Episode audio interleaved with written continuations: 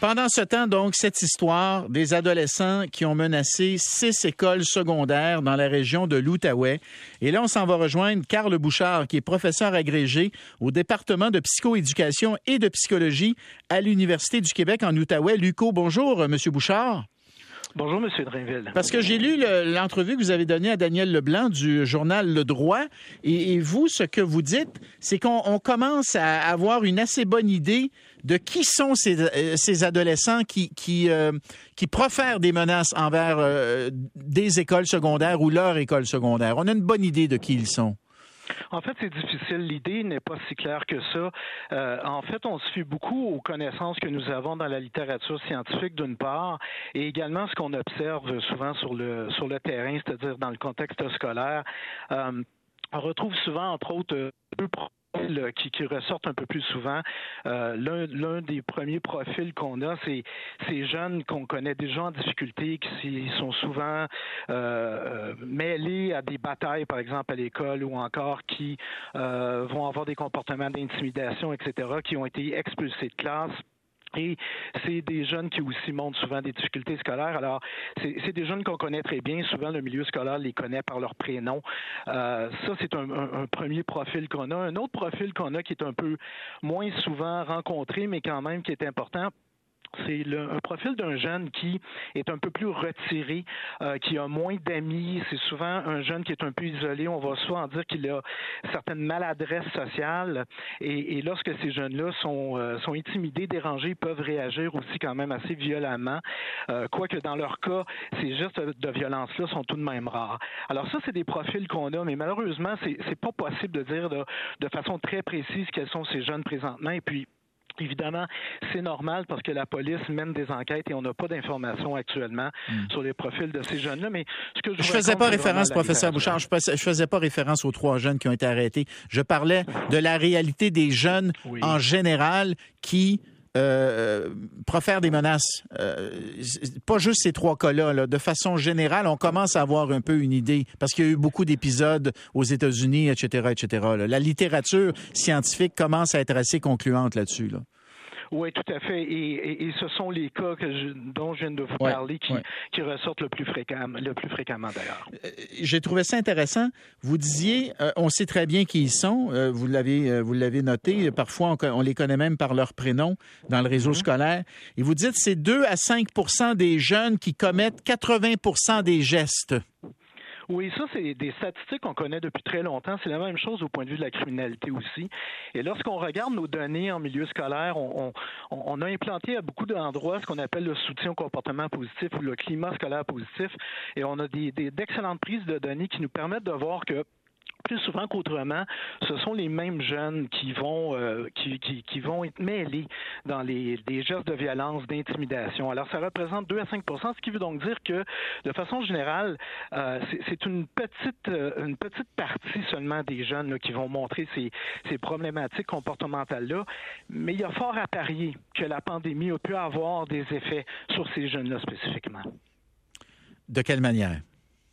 Ben, ces jeunes-là, souvent, on montre des facteurs de risque. Par exemple, ce sont des jeunes qui sont en, des jeunes en difficulté, comme on dit en milieu scolaire, donc difficulté au point de vue de la réussite académique, la difficulté aussi au point de vue social. Et euh, avant même que la pandémie débute, on, voyait des augmentations importantes au point de vue de la, des, des problématiques de santé mentale des jeunes, euh, principalement les problématiques dépressives, les problématiques anxieuses aussi. Et pendant la pandémie, plusieurs études ont, été réalisées sur la santé mentale. On demandait aux jeunes, ben, quel est l'état de ta santé mentale? Au début de la pandémie, un jeune sur cinq disait qu'il euh, avait des problèmes avec sa santé mentale, alors que là, certaines études nous montrent qu'un jeune sur trois a déclaré que sa santé mentale s'était détériorée.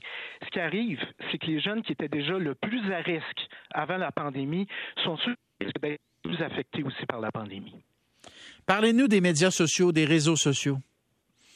Oui, ben les médias sociaux, évidemment, euh, on a l'impression souvent que c'est un peu un moyen par lequel on peut euh, faire n'importe quel geste pour lequel il n'y aura pas de conséquences. Et, euh, on, a l'impression finalement que rien va nous arriver, qu'on peut faire n'importe quelle déclaration. Ben, vous savez, les adultes le font eux-mêmes. Hein. On entend parler à ben toutes les semaines.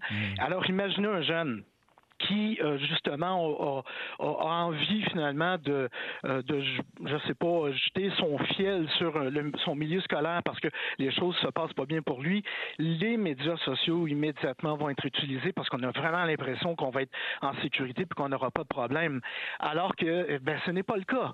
Et, et, et, les jeunes, souvent aussi, que faire des menaces, c'est inscrit au code criminel. Tu peux avoir des accusations des accusations, pardon, euh, selon le code criminel.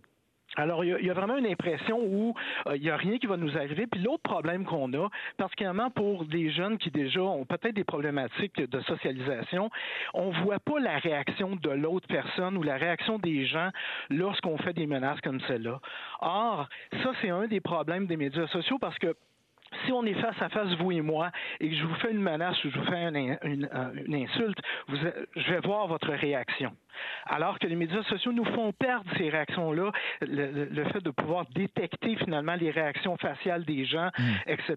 Et, et, ça fait en sorte que les médias sociaux, ben, ça, ça devient, euh, ça, ça, devient évidemment peut-être une difficulté pour certains jeunes, mais si on les utilise bien, les médias sociaux, on pourrait les rejoindre, ces jeunes-là, pour les aider au plan de leur santé mentale en faisant par exemple de la sensibilisation puis une promotion à une bonne santé mentale. Alors, il n'y a pas seulement de mauvais aspects, mais c'est certain que pour certains jeunes à risque, c'est peut-être un moyen qui est utilisé pour euh, les amener à, à formuler de telles menaces. Est-ce que le phénomène, en terminant, est-ce que le phénomène prend de l'ampleur quand on regarde euh, on a vu beaucoup, beaucoup de, cas aux États-Unis. Est-ce qu'il y a de plus en plus de ces épisodes où des jeunes menacent l'école ou menacent des écoles ou menacent des profs, des élèves? Est-ce qu'on en voit de plus en plus? Je vais vous répondre de, deux manières. La première manière, c'est par les études que nous avons. Euh, il y a des études qui montrent effectivement qu'il y a eu une petite augmentation de, de violence, alors que d'autres études n'ont pas les mêmes résultats, fort probablement dû à deux choses. Là. Un, la, les méthodologies qui sont utilisées dans ces études-là. Mm. Et deuxièmement, il ne faut pas oublier que durant la pandémie, le milieu scolaire était très différent. Il y a des endroits où les élèves continuaient d'y aller. À certains endroits, il y avait des bulles. À certains endroits, on arrêtait complètement l'enseignement. Alors, il est difficile d'en arriver à des conclusions claires par rapport aux études. Deuxième manière, je fais partie d'un réseau canadien euh, euh, qui, qui, veut développer des environnements scolaires positifs et sécuritaires. On a eu une rencontre euh, pan-canadienne fin janvier, début février. Là-dedans, il y a des chercheurs, il y a des directeurs d'école, il y a des enseignants, des professionnels. Et là aussi, il y a des gens qui ont noté un petit peu d'augmentation de violence et d'autres qui, qui n'ont absolument rien noté. Hmm. Alors, c'est très difficile de tirer une conclusion là, sur une augmentation ou pas de hmm. la violence en milieu scolaire. On l'évaluera sur la durée. Carl Bouchard, donc professeur euh, euh, en psychoéducation, psychologie à l'Université du Québec en Outaouais. Merci beaucoup. Merci à vous. À la prochaine. On s'en va à la pause. Au retour, Alexandre Pratt qui va venir nous euh, expliquer un petit peu. Enfin, il, il a, j'y ai parlé à Alexandre ce matin, il a une explication quant à savoir pourquoi Carey Price se, classe encore comme le deuxième meilleur gardien dans l'esprit des, euh, des hockeyeurs de la Ligue nationale. Un peu surprenant quand tu regardes sa saison, mais il y a une explication. Alexandre Pratt va venir nous la livrer dans un instant.